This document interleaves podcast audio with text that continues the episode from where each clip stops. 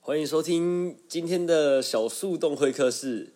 那在这个单元，我会邀请各行各业的朋友上来节目聊他的生活小故事。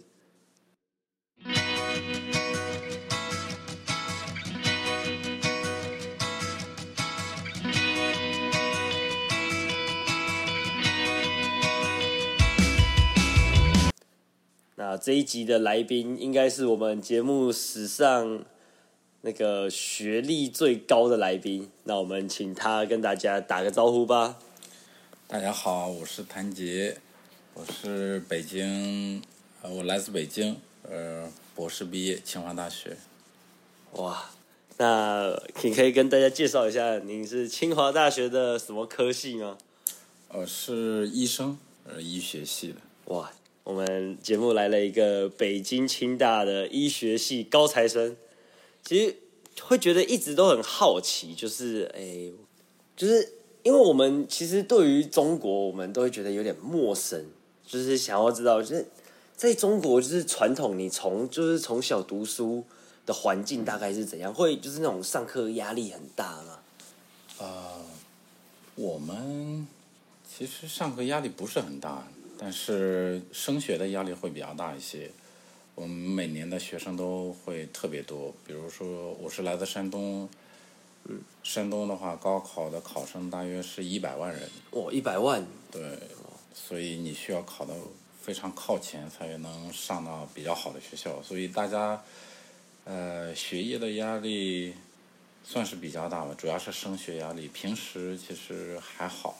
哦，你们是你们是小学，我们我们台湾是小学、国中、高中、大学，也那是你一们样的，你们也是一样我。们是小学、初中、高中、大学，那你们考高中也是要用考试的吗？对，哦，初中、高中都需要考试。哦，你们连初中、国中也都是要考我试们。是小学，现在是改成六年制，六年小学，嗯哼，然后你需要考初中，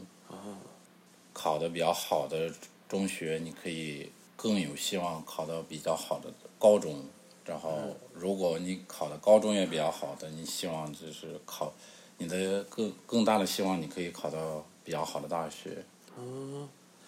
就是好像因为我们班以前就是班上也都是会有来自中国的一些陆生，就是他们都跟我们说，就是如果你不是你你不是那个北京的，你要考上北京的大学是非常非常困难的一件事情。非常难。大概是怎么样的难度啊？因为呃，跟这边不太一样，是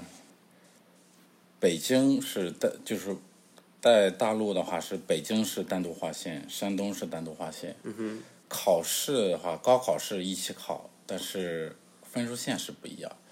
山东的分数线是非常非常高的，嗯哼，比北京能高非常多。所以你在北京的话，北京的考生大约是今年应该是高考是四点五万人，但是北大和清华的录取名额是非常多的，有几千人。嗯哼。但是在山东来讲的话，考生如果有一百万人，嗯哼，录取北大和清华只是录取十个人或者二十个人，是哇不到一百个人的。所以你说一百万个人里面只有十个人、二十10个个人可以进北京大，对对哇北哇！所以就会比较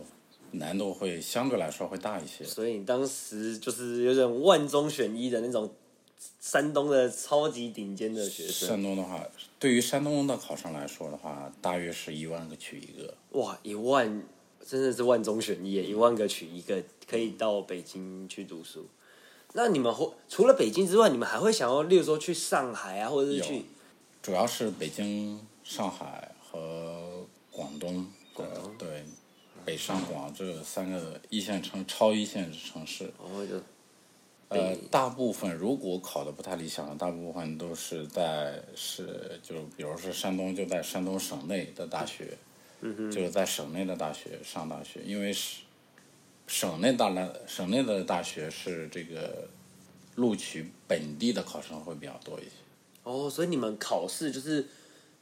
其实会主要以就是各个省份来做划分，这样子。只有最顶尖的那个，你可以去填外面的省份的一些学你校。也可以填外面的省市的，就是比如你考的一般也可以填外面的省市的，就是但是录取的会比例会稍微小一些。哦，所以他们会有一些保留名额给本本对对对对对，就是本省的学生这样。优先都是优先先考虑本省的，当然这也是根据分数来排了。就像我，不过我们台湾，我们高中是会划分考区的。就像我在新竹，我们就是新哦，新竹跟苗栗是同一区的，就是都是考新竹这边的高中。如果你想要去读台北啊，或者是哪里的高中，你就要去跨考去台北的考区，你才能考。可是大学我们台湾就没有分了，就是都都混在一起。就是我，反正我去考一次学测或考一次职考，然后出来的成绩就全台湾都可以填，这样其实这样很好的，对于大陆来说的话，这不太现实。如果是统一划线的话，那应该有一大学应该有一半的考生全部都会来不是山东啊、河南啊这种、安徽啊这种，呃，本来考生很多，因为这个单独划线，很多人考不上。比如说有一之前有一些是高考移民，当然是现在是不允许的。嗯呃，我们班里最后几名考，如果是在是在东北考，或者是内蒙古考，他能考一个非常重点的学校。但如果在山东考的话，是根本是考不上的。哇！所以就就要怎么讲嘞？就是你出生的那个省份其实也是很重要的。所以就是很多人去北京是为了一个北京户口，有北京户口，你自己的子女就可以在北京上学。所以说，你要在北京上学，不需要考得非常高，就可以呃上一个比较好的学校。所以在在中国是不能乱迁户口的，就像不能不能签的，要落户北京，北京户口是非常非常值钱的。大哦，家毕业，很多人都考到北京或者上海，都是为了一个户口。有有说我在那边定居几年，我就可以拿到那边户口，可以哦，也没有，就是完全就是没有。哇，这怎么但讲？是不同的职业也不太一样。医生的话，大部分都会解决户口，医生和老师、教师，嗯哼，会。但是其他的行业解决户口就非常难，嗯哼，可能就一辈子就是就是你就只是在那边工作，可是你拿有不到他很的户多人就口。是一辈子在那工作，但是小孩上学的时候，就小上学可以，但是考大学需要回到原籍，比如说你山东的要回到山东去考，哦河南的要回到河南去考，河北的要回到河北。哦哦，真的真的，你出生的那个户籍也是很重要的户。籍非常非常重要。我们台湾就是你爱迁爱迁哪里就迁哪里。我今天想要迁到桃园，我就迁去桃园。我我就户政事务所讲一声，就办个入籍就可以了。是是，就是差异还是很大的。这真的是，在中国的医学院的读医学院的制度跟台湾是一样的吗？像台不湾一样，台湾现在是七年。七。年对，对，大陆呢，这个学制非常混乱，现在有八年制，有五年制，有十年制。但是后边的趋势呢，就是要改成十年制，五年的本科加五年的硕士和博士，十年。但如果你想更进一步发展的话，就是需要学单独几年去做科研，科研的话有三年有五年，所以时间会相对来说长很多。哦，所以真的你要在你要完全的成为一位医生，真的是一个很困难很困难的对，一时个间工会作。非常长。呃，类似于英国的体制，嗯就是时间会非常非常长。哎那你之后现在是出来在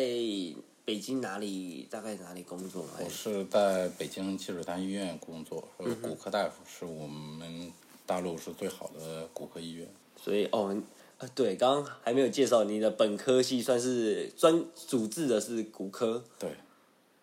那你现在工作，你有没有遇过什么就是因为你觉得很特别、很奇葩的那种病人？因为看准白白肿啊，你有没有遇过什么很怪的病人吗？医生见过的病人真的是非常非常多，各种各样的病人我们都见过，各种奇葩的病人我们都见过。 呃，比如说，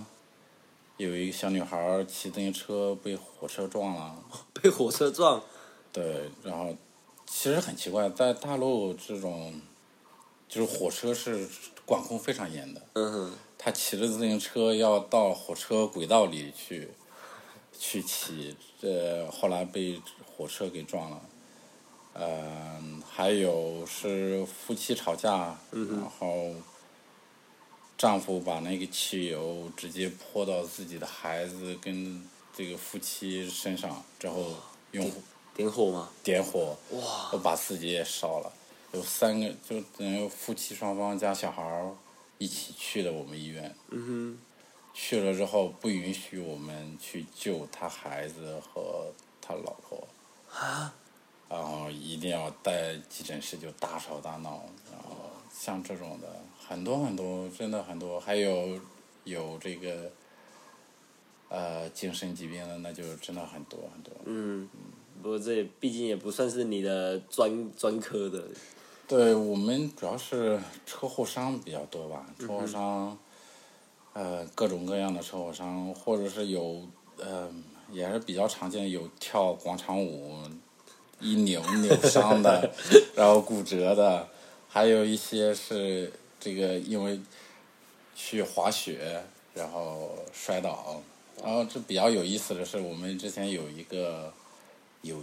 两个，我是我接诊了两个病人，连续的先进来一个女女生，然后她是受伤比较轻，嗯，呃，后来又进来一个男生，然后那个男生进来之后呢，那女呃进来的时候就女生就一直在帮他做这个做那个，嗯哼，一直不出去，去我以为是一对情侣，嗯哼，后来呢，后来又他们又那个男方的家属，他父亲来了之后呢，就是跟那个女方说，说你不用，你先看自己看病，然后呢，就说不用管，后边儿咱们再商量。然后我一听呢，啊、那应该是还是有纠纷的。其实这最后，呃，我仔细问了一下，是这个男方去滑雪，女方呢是自己摔倒了之后把那个男的给拽倒了。哦摔倒了之后呢， 男方骨折了，需要做手术；女方是也有骨折，但是不需要做手术。后来在急诊室过了没多久，两个人就已经牵手在一起了。第二天就已经去医院里去陪床去。后来后来好像两个人已结婚了。哇，好特别啊！就是对因为一个意外，两个人在一对起，对对然后最后结婚，对，很多人 蛮蛮特别的一个一个故事。其实我想知道，你你从山东就是一路读到高中，然后最后进到北京，这就真的很想很像是那种以前那种听到了故事，什么进京、上京读书什么的这样子。在北方来说的话，北方人的呃首都情节是比较重的，嗯就是很多人都想去北京。在南方来说的话，大部分还是想去上海或者广州、哦深圳。嗯，那你到北京，像你是山东人啊，你到北京你会觉得有什么文化差异或什么不习惯的地没有方？。哦，北方其实都是一样的，都呃生活饮食基本上都是一样的，跟南方差别比较大。哦可能你来来到南方，像你来台湾，你有什么觉得你有点不习惯啊，或者是什么的地方啊？就下雨比较多，哦，真的，嗯台湾最近最近就是梅雨季，一直在下雨。比较潮湿。北方呢是需要加湿，我们需要开加湿器，天天开加湿器。哦，要加，反而要加湿器，对，就是很干，你很不然干很干，皮肤就会干裂对特或别什么的。对对，尤其是这个冬天，冬天开暖气之后就特别特别干。嗯冬天是有暖气的，那不像这边是没有，这边会比较冷。北方的话是因为有暖气，所以冬天我们在室内是穿半袖就可以，短嗯裤就可以。短袖就是你只要进到室内就一定有暖气。对哦，，室外是比较冷的，但是就只是一时。我冬天的北京应该空气也是不太好吧？ 现在比以前好多了。最严重的时候应该是一四年、一五年，那时候空气质量特别差。当时我记得，呃，就呼吸的时候你能感觉呛得慌。哇！后来政府就是大力的整治，关停了非常非常多的一些重污染的这种企业。嗯哼。后来就现在呃，问现在是空气质量已经比以前好很多了，雾霾天已经非常非常少了。以前我姐那时候刚去北京的时候，她有说，她那个是雾霾最大的时候，是你看不到对接的房子，呃，看不见，哇最最严重的时候应该是十米开外，你应该你看不到。哇，十米内哇，十米外就看不到对，，所以当时的时候雾霾非常严重的时候，开车是非常危险的，真的哎、你这样子开车，你要怎么上路？你看不到交通号志，什么都看根不本到。看不到，就对交交通指示灯你都看不到。哇哦，哇，真的是很可怕。对，当时是真的很可怕。后来整治的确实非常厉害，是还是嗯、还是不错。现在已经是不错了，但是确实雾霾天还是有。嗯哼，那哎、对你来台湾这样子算两次了，你有没有特别喜欢吃台湾的什么东西吗？台湾的海鲜，海鲜海鲜是比较新鲜，北京的海鲜是非常贵，而且不是特别新鲜的。哦，我们这边的海鲜，那你会觉得台湾人的口味跟你们那边的有什么不一样吗？北京的话，主要是稍微咸一点，嗯哼，没有那么就口味或者稍微重一点，没有那么清淡。嗯，我其我其实蛮多朋友都来台湾都会说，其实我们台湾人的口味会有一点偏甜，是你有这有种感有觉？一点偏甜，就是不管是酱料啊，或者但是是比上海来说呢，上海更偏甜一些。上海、嗯、上海会更偏甜一些，这边应该稍微偏甜，但不是很甜的那种。嗯哼，上海是非常甜。上海，我我是没有去过上海，不知道上海的口味到底是怎样。上海是比这边要更甜一些，他们喜欢加嗯糖。上海喜欢加糖，嗯 对那炒菜那的时候那你那你之后你有机会可以去台湾，算是一个美食之都，就是台南。如果你有机会的话，你可以去台南。可以可以，台南也是一个充满糖的、那那应该充满糖的城是市，对，搞不好就真的跟上海很像。嗯，嗯你没去过台南，没有，对没有，，我觉得真的有机会，真的可以去台南。台湾台南算是台湾的一个，算是一个古最古老的一个古城，然后就是拥有非常丰富的一些古迹啊，包括汉人当初从中国来台湾的时候，就是从台南开始，所以台南有很多那种不管从最最古老之前什么郑郑成功什么的，他们的在那边盖的很嗯多孔庙啊什么的，各式各样的庙庙宇。所以其实台南是一个文化之都，也算是一个美食之都啦。就是来台湾，感觉就是要去台南逛一下，吃个美食。有机会一定要去一次。台南的美食真的很厉害，我每次去台南，哇，永远永远肚子没有空过。台湾的美食就非常多了，都不需要自己做饭，出去吃都可以不重样的。嗯但北京的话就没有这么多，北京，呃，主要是你天天出去吃的话，你很快就呃吃够了，就不喜不想再出去吃了。就这种小吃摊或者是什么比较少，小吃摊其实很多，但是现在因为疫情这个管控，小吃摊基本上没了，都已经倒闭了。对啊，好像听说中国的管控是很可怕的，啊、是因为人口比较多。嗯如果按照现在最低的死亡率去计算的话，如果就完全放开，也要死几百万人，这确实太多了。对，因为嗯现在各个国家都在与病毒共存，可是你要与病毒共存，达成一个群体免疫，必须还是有一个阵痛期这样子。对，对现在疫苗大家都在打疫苗，现在我们也、医生也是有时候会被外派去帮助打疫苗。嗯哼，现在疫苗的接种率大约百分之九十左右，但有一些人还是没有打，像百分之九十有十四亿人，百分之九十已经打了非常非常多。可是你就是有那个十趴，那个十趴，嗯，一些老年人，有些不配合的人，现在在大陆打疫苗还会给你送一些礼物，对啊，我们一些洗发水啊，什么什么，很多人抽纸啊，可是就还是会有人就不想打，这还是有人现在呃，后期肯定是会政策会放开的，但是必须得疫苗接种率非常高之后才会放开。对啊。可是目前中国还是一个比较严谨的一个，呃，对，如果完全放开的话，会死几百万人，那真的是代价太大了。嗯可是对啊，就看到或者像我们台湾的新闻就在报什么上海啊，或者是哪里啊，就开始封城什么的，就其实很算是蛮严格的一个制度啊。对，是蛮严格的，因为我们有这种疫情防控嗯的法律。如果你不遵守，如果是让你居家隔离，你而出去的跑出去的话，这需要判刑的。哦，要判刑的，那么凶？对，需要判刑，就是有专门的法律。呃，反正就根据你不同的程度，如果是你自己出去了，然后你还是确诊，还把别人给传染了，造成了很多人这种隔离，那是真的要判刑很多的。哇，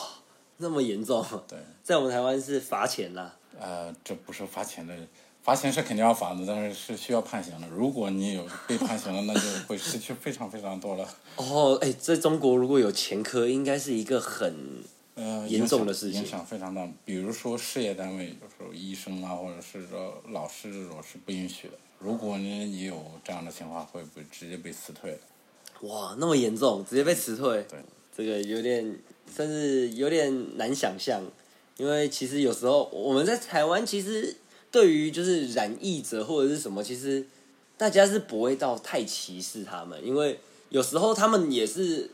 不知道为什么就得到了。其可实是也说不上是歧视吧，就是你需要遵守法律。嗯哼，如果你犯法了，那是肯定是需要受到惩罚。嗯应该说从一个要怎么讲嘞，比例原则来看的话，哇，犯法需要被判，不是不是犯法，就是算是我不小心得到这个对，这个嗯疫情防控，对，它有专门的法律嘛。因为有有些人其实如果没有在每天做那个快筛啊或什么的，你不知道你自己你不的知道的时候把别人传染了，是不需要负法律责任。哦但如果是你已经确诊了，或者是让你居家隔离了，然后你不遵守这个，那你就自己再跑出去，再把别人感染了，那 是需要。哦，这个法律对，这责任个这个这两个这样就有差别，对，对是是。那除了哎，你除了在北京读书，你也有去英国读书。对，那你去英国你读书这样子，你觉得英国的文化跟你在中国的文化，你觉得有什么文化差异吗？差别非常大。哦，比如说啊、他们跟我聊的比较多的就是言论这方面，但是这的确啦，对啊、每个制度没有一个制度是完美的。嗯哼，都有有利有弊吧。的确啊，就是跟我讲嘞，就是我们从小也是都会听到，就是中国对于犯不管是什么审查或者什么，都是比较严谨的啊。对，就是有利有弊，就每个制度都有利有弊，没有完全完美的，所以，呃，也不能说一个是绝对的好，另一个是绝对的差，也没有这样。嗯，那你去英国那边，你有没有觉得有什么东西会特别让你流连忘返，觉得下一次去我一定要再去的地方吗？或者是吃的东西啊？吃的话，我比较喜欢他们的牛奶，牛牛奶对，牛奶很新鲜。呃，大陆的牛奶没有那么新鲜。哦，嗯，牛奶确实，但是这一次我去喝完牛奶之后有点拉肚子，我也不知 道，有可能有点感觉现在的牛奶应该跟之前还不太一样了，因为这个呃俄乌战争，他们的生活费就是增长非常多，就物价增长非常非常多，估计牛奶也所以他们他们受到这个说什么战争的影响比较大，欧美国非常大家，非常大。嗯，他们的每个月的生活费应该是基本生活会会增长非常多，物价增长确实很多。那边，你你去那边也是每天都会报道，就是什么俄乌战争或者是什么之类的吗。会会的，那就跟台湾的新闻蛮像。台湾那时候新闻也是天天一直报战争，对第一天第一天对一路报到现在，哦，好像就开始都没什么报了。现在报道的比较少。那你有没有看到中国的一些关于这个战争的报道吗？会比较少吗？还是没有，会很多，嗯还是很，多？很多很多。因为俄罗斯跟中国的关系现在非常非常铁，也是并且俄罗斯已经把那个汉语作为高考的必考项目，哦所以，对，但是就是现在俄罗斯来中国的人特别多，来留学的特别多，包括中国去俄罗斯的，包括一些经济啊方面的相互的补充也是非常多。哦。所以那这样子，我觉得就新闻立场而言，我觉得应该中国的媒体风向应该会比较偏向俄罗斯吧。对，对，绝大部分媒体都是比较倾向于俄罗斯。那就真的就是我觉得会好像跟一些国外的世界会有点感觉像是怎么讲嘞，就是有点不同。呃，你这样这子，看你站的角度了。如果你是站在俄罗斯的角度去报道，那当然是俄罗斯好。如果是你是站在乌克兰的角度去报道这些事情，当然是俄罗斯是另外一个种现象。哦，就，嗯、其实怎么看呢？就是一一个问题，你说，呃，俄罗斯是绝对的好也不可能，乌克乌克兰是绝对的好也不可能。呃，就看你从什么角度去讲。我觉得这也是蛮特别的。你这样子，我觉得你反而有机会，就是可以从各个角度去看，对你就会就是比较知道一一个事实的一个全貌。比如说你要看一个新闻，我的习惯是看一遍中文的，也看一遍英文的，然后可以从不同的角度去看待这个问题，会呃对自己也会比较好。的确，这你要刻意自己去分辨一些，确实是什么是对的，什么是错的，但是不是没有是绝对的对啊，绝对的错。嗯，的确，就是我之前在当记者的时候也是一样啊，就是像我们很多新闻就是要，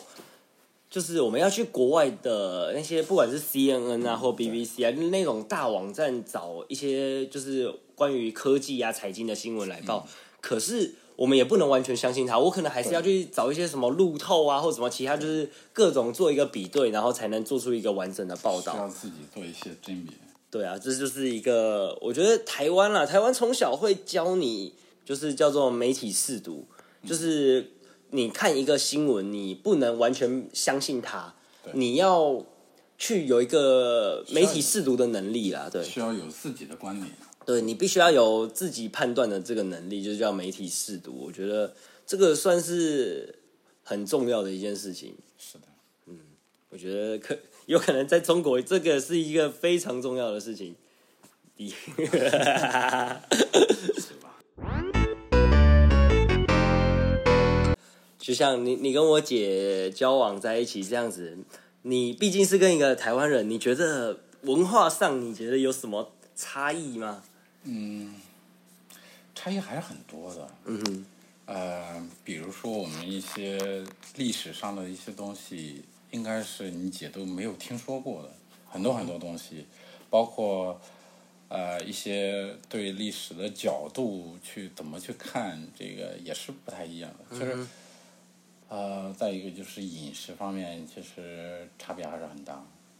我姐吃的东西跟北方人应该还是有差吧？对，山山东那边的，我因为我是从山东呃长大的，山东那边是比较吃馒头啊、大饼啊比较多。嗯哼。平时我们不怎么吃米饭的，因为米饭只有这个特别忙的时候才会去做米饭。嗯然后菜我们也会比较咸一些，比较辣一些。哦、当然，我们北方人炒菜呢比较嗯粗糙一些。嗯就基本上您不会怎么炒的话，就炒肉就可以了，就随便就很简单。做菜是比较简单的，呃，相对来说没有那么复杂。但是南方做菜确实很很讲究，你觉得我们炒菜就基本的一开始下油锅，蒜头去爆香，就是要有这个爆香的动作，呃，也是有啊，也是有的。嗯然后菜下去，对，这样。北方，我我去哦，因为我大概在我印象中应该是国中的时候去过广东那边，我觉得有点不习惯，就是台湾炒菜之前菜我们都会切成小段，然后下嗯去炒，中国有就常常就是一根长长的就直接全部是这样丢下去 炒，那个一夹起来，哦，那个空心菜怎么那么长一根这样子？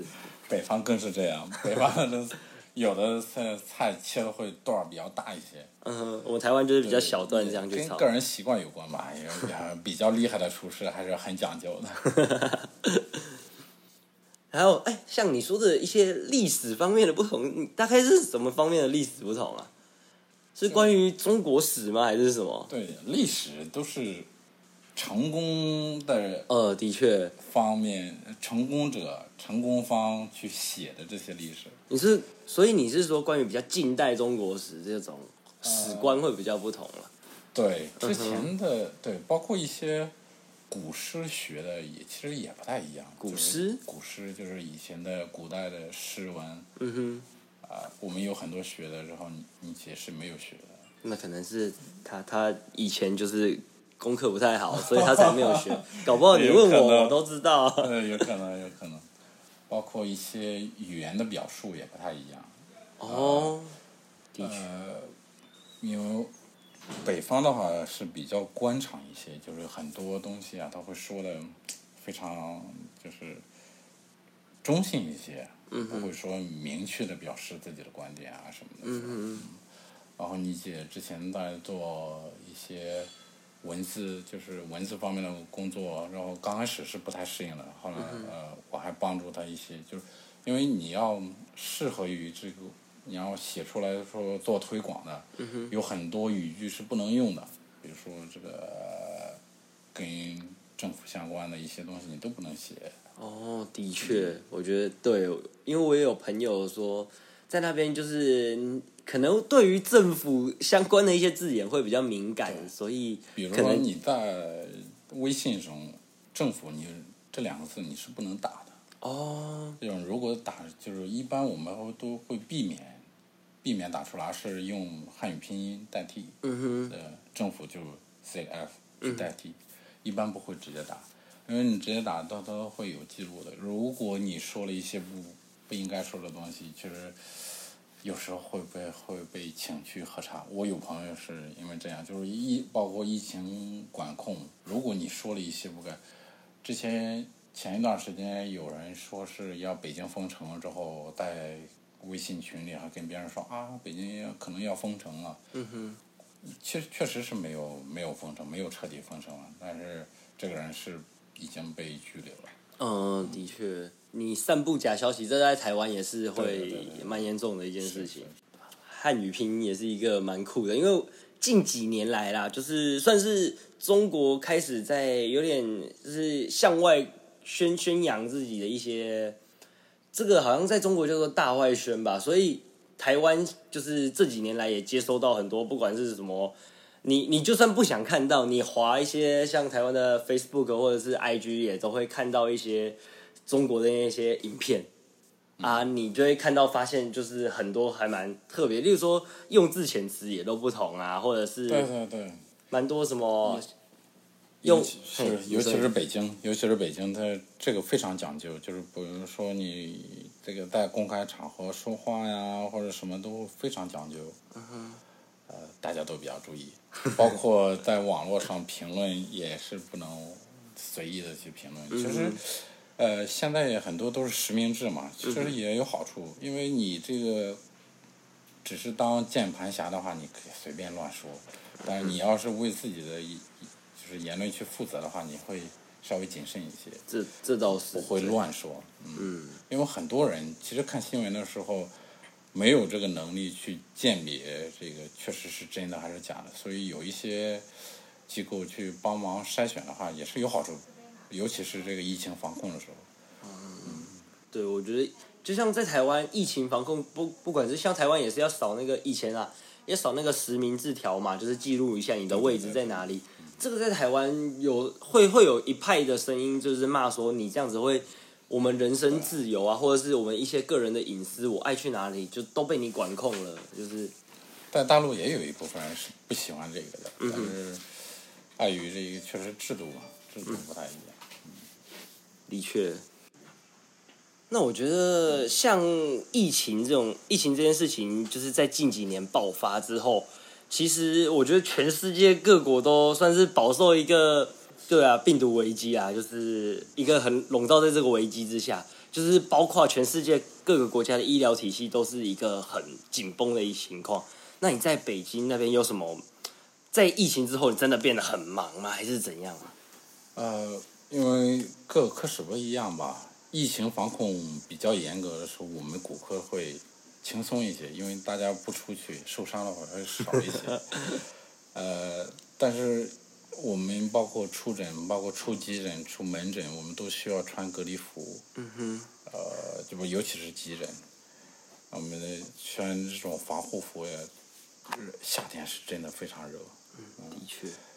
呃，当然是医生不只是在医院里头去，我们还需要去做核酸，支援核酸工作，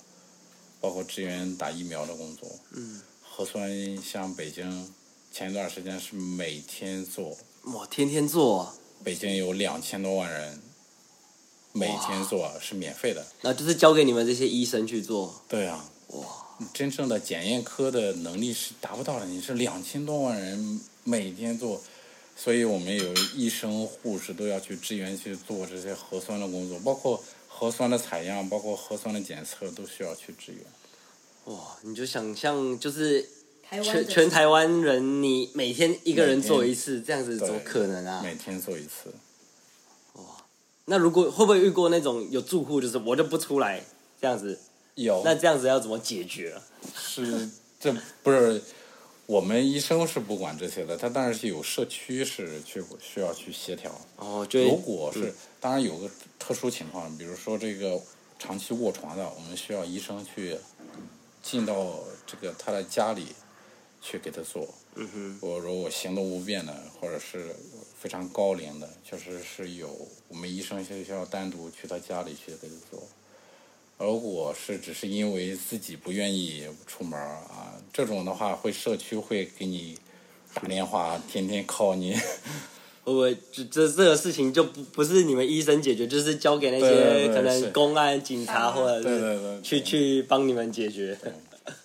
每天都会发生哇，每你说每天都会发这种短信，然后叫叫叫你叫出你门必，须要对做核酸，这我觉得都可以给你。哇，好特好特别哦！这在台湾，就是台湾就是说你你有症状你再去做就好了。你看他每天都会在，感觉你自己。我看一下哦，你你们的你们的短信是什么？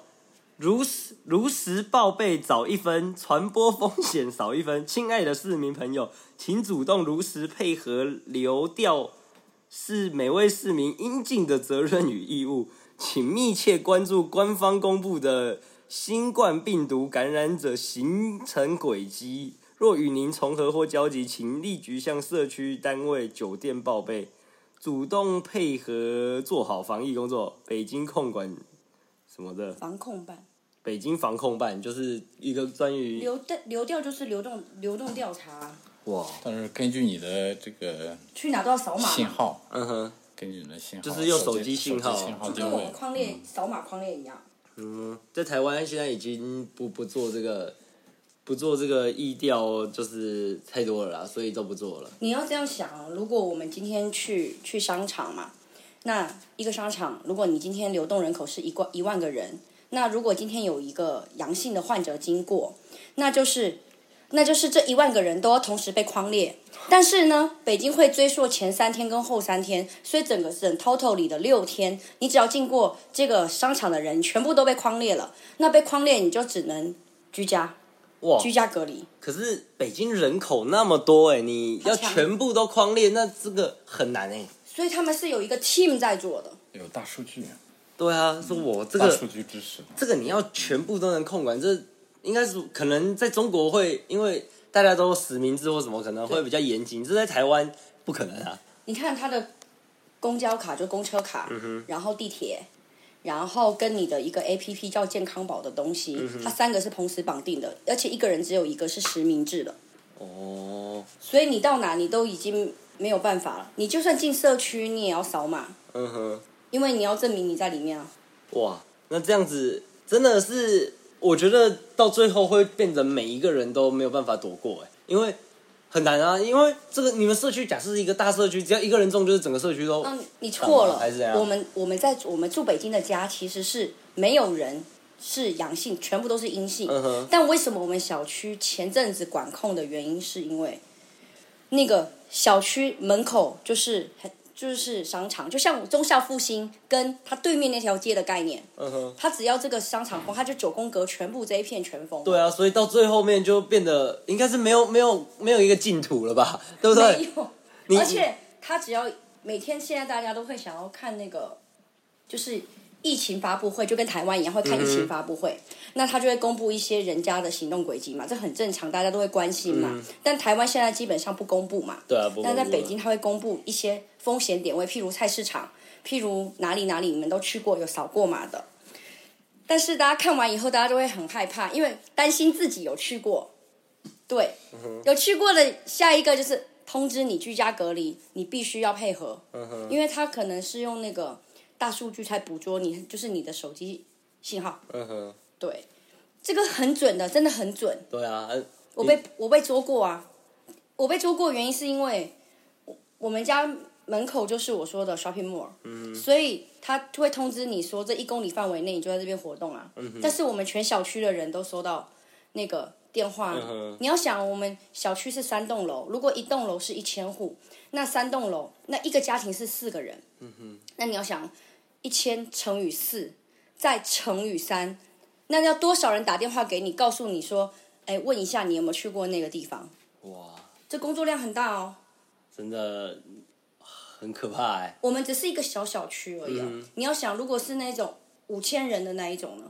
那个打电话，你要多少人力去打电话那？这样真的就是躲不了啊，你你真的躲不了哎、真的是躲不对啊了，因为他没有那么多能力，所以他就只能告诉你说，你你只要被捕捉到，你就只能嗯这样，因为你只能暂停你手上所有工作，对啊，那没有办法。但是你被捉到以后，你那如果你们小区那边话是管控区，嗯你们那边是连计程车啊、公车、不能连地铁都没有开的，哇，然后出门被抓到就是要判刑，对，哇，对好好，真的是管得很严格，很严格。但是我觉得北京的北京真的还是管控下来的力度还是很大的，我觉得还是很好的。起码你在那边很安全，只是你天天会验核酸而已。对啊，天天都要被查，而且而且你是台湾人，你还要被查两次，好好好好痛啊！感觉现在每一个国家就是慢慢的与病毒共存，这样子让生活步上正轨。如果可能，我觉得要走向一个就是要用清零的方法，让它绝对不感染，这样子我觉得疫情受到影响的这个时程可能会拖很长，对啊。对，尤其是疫情，其实很多很多人都失业，对啊真你的这看是没有办法的。你看国外都是你，他们就是完全就是放推嘛，就是与病毒共存，就当做感冒这样子，死了就死了这样子。可是我觉得这件事情在中国应该是不太可能，应该不可能。你要对啊你要想百分之十的人，太可怕了，这是绝对不能。对啊，百分之十，那这样子，你看中国可能就会几千万哦，几千万，对啊，就没了，对。这的确不太可能啊！每一个国家都经历过这个阵痛期，达成一个算是一个群体免疫，就可以回归正轨了。台湾对啊现在也是，台湾现在也是阵痛这样子期啊。欧美国家是很更早了，现在就已经经历波一波一波二波，现在就稳定了。但是台湾已经走到现在真的很很不容易了。你知道电视新闻天天看到医护真的趋近于真的工作量真的很大很大。对啊，就是你会感觉到台湾、哦、完了疫情失控，感觉要几十万了，就哎、又控制下来了。就像去年好像升三级之后，本土也是一一天都爆发了这样子，我们也觉得啊台湾完蛋了，哎、结果最后还真又清零回来，也是我觉得算是蛮厉害的啦。对啊，所以现在这一波一是不可能清零的，反正就是希望让这个阵痛期能够尽量缩短，因为对真的好像你没有打疫苗或者只打一剂的话，真的会比较严重，但对啊我们是强制三季啊，对啊。台湾不是要第四季了吗？对啊，现在也在安排第四季啊，我也不知道，到时候要能打再说啊。反正打疫苗还可以放疫苗假，蛮爽的。 呃，中国有疫苗假可以放哪有啊。这东西呀、没有你打了隔天不舒服，你只能自己请假，或者是怎么可能啊？你还是要上班，你没上班又没钱 赚啊。